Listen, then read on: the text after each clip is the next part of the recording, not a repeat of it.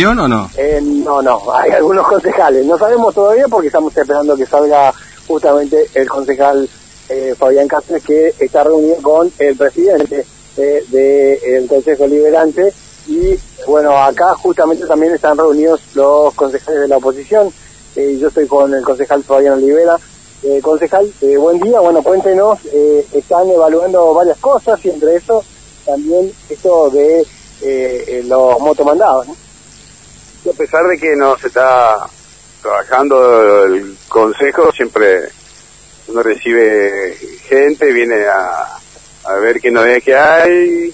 Hemos hablado con un- unos cuantos chicos que están trabajando y encargados de este servicio de mandado, cadetería y delivery.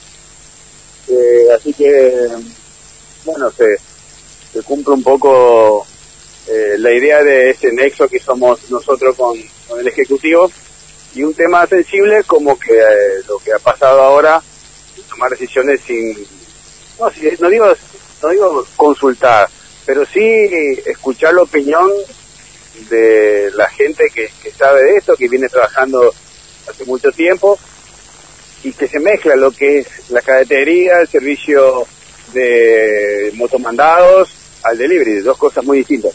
Fernando, te está escuchando el concejal Fabián Olivera. Sí, Olivera, buen día. ¿Cómo le va? Fernando lo saluda. ¿Cómo anda? Hola, hola Fer, buen día, Buen ¿qué día. tal? Bien, bien. Bien, bien, gracias. Eh, esto tiene que pasar como regulación por el Consejo Deliberante, ¿no? Sí, por supuesto, pero al no trabajar el Consejo Deliberante, el Ejecutivo puede tomar estas decisiones.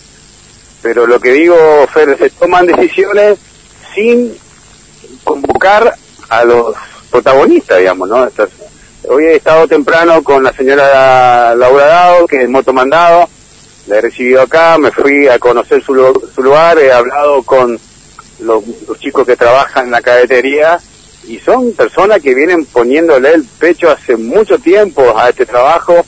Eh, pasaron mil y una, ¿no? De, de, de ser robado, de mucha gente que, que viene a trabajar acá, son colombianos y se van. Y no tiene nada que ver la cadetería, la ca- cadetería con lo que es el servicio de delivery de, de traslado de comida, que es lo que se está usando mucho ahora en roticería, restaurante, papetines. Son dos cosas muy distintas. Mm. Entonces creo de que me parece bien que sepamos quiénes son los que están trabajando en la calle, en el servicio de, cadete- de ca- ca- cadetería y, y convocarlos, porque no hacer todo lo mismo. Es lo mismo que pasa cuando se trabaja con los remiseros. Nosotros cuando vamos a trabajar con los remiseros, nos convocamos, escuchamos y aprendemos a la vez. Pero acá vos, si preguntás a, los protagonistas, si en algún momento el- gente de la municipalidad vino a, pre- a hablar con ellos, a preguntarles cómo es su mundo, eh, en qué consiste la, cate- la cadetería y el delivery, y te van a decir que no, que directamente están a la casa de los motomandados y los yaoi, eh, y sin, sinceramente inexplicables, sin, sin saber de qué se trata, se ha Claro. mezclado todo. Ahora, eh, el tema acá me parece que, por supuesto, siempre se debatió el tema de cierta regulación al trabajo y todo lo demás. Hay otras jurisdicciones que ya lo tienen, que hay regulaciones bien claras con respecto al asunto. El tema me parece más complejo es el, el monto máximo de, de que se puede cobrar por el servicio, digamos, ¿no? Ahí me parece que ahí, ahí empezamos un debate un poco áspero ya con este asunto. Está bien que ¿no? nosotros, y yo creo que eso tiene que pasar por el Consejo, porque ya que si el intendente no lo convocó, nosotros tenemos que intercambiar ideas con respecto a eso. Eh, el servicio de delivery es un servicio que presta una roticería, un restaurante, y ya cada vez que vas a llamar o a los servicios de, de asado, estos restaurantes, que se está Mm. aplicando mucho ahora por el por este cuadro de pandemia. Cuando uno llama, te dice, bueno, te mando dos pisos, una empanada, hamburguesa, lo que sea, la comida, y el servicio de llevar, te preguntan primero a qué barrio, yo creo que ahí tendríamos que incorporar el nombre de la persona que te va a llevar a hacer. Porque hemos escuchado en el transcurso de ayer y hoy, que he hablado con muchos, diciéndote de que, bueno, te mandan la comida y no, y no te pagan el vuelto, no te dan el vuelto, o Mm. te dan mucha plata y después, entonces vos tenés que saber quién es el que te manda. Entonces, se- lo que hay que agregar al servicio de moto mandados o delivery de los restaurantes, es decir, va a ir fulano de tal y el servicio te sale tanto.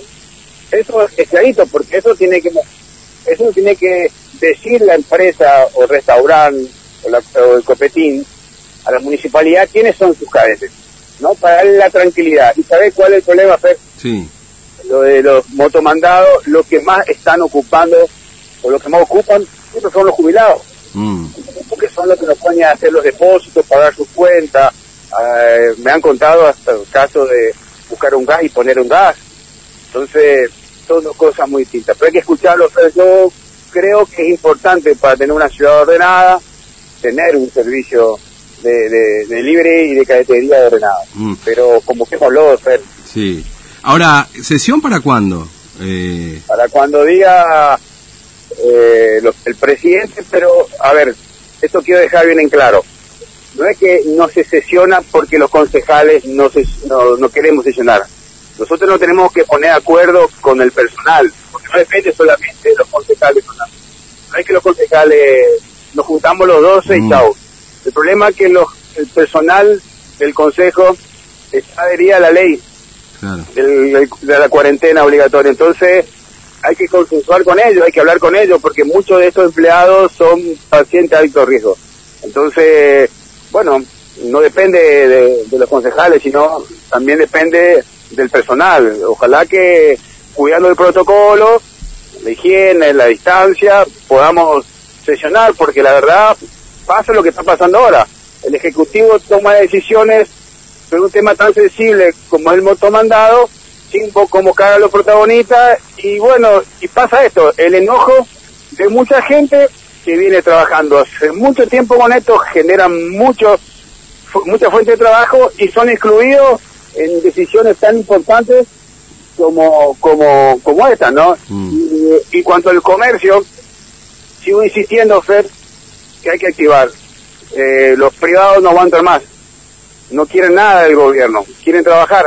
Y creo que que nosotros veníamos, por menos estos días, hablé con el, con gente muy importante, los comercios privados la están pasando muy, muy mal. El gobierno provincial no da señal para ellos, entonces si no hay señal positiva para ellos, que empiecen a trabajar con reglas claras, cuidando el protocolo de la higiene, como lo hacen los supermercados, las farmacias, las panaderías, y respetando la superficie del metro cuadrado de cada local.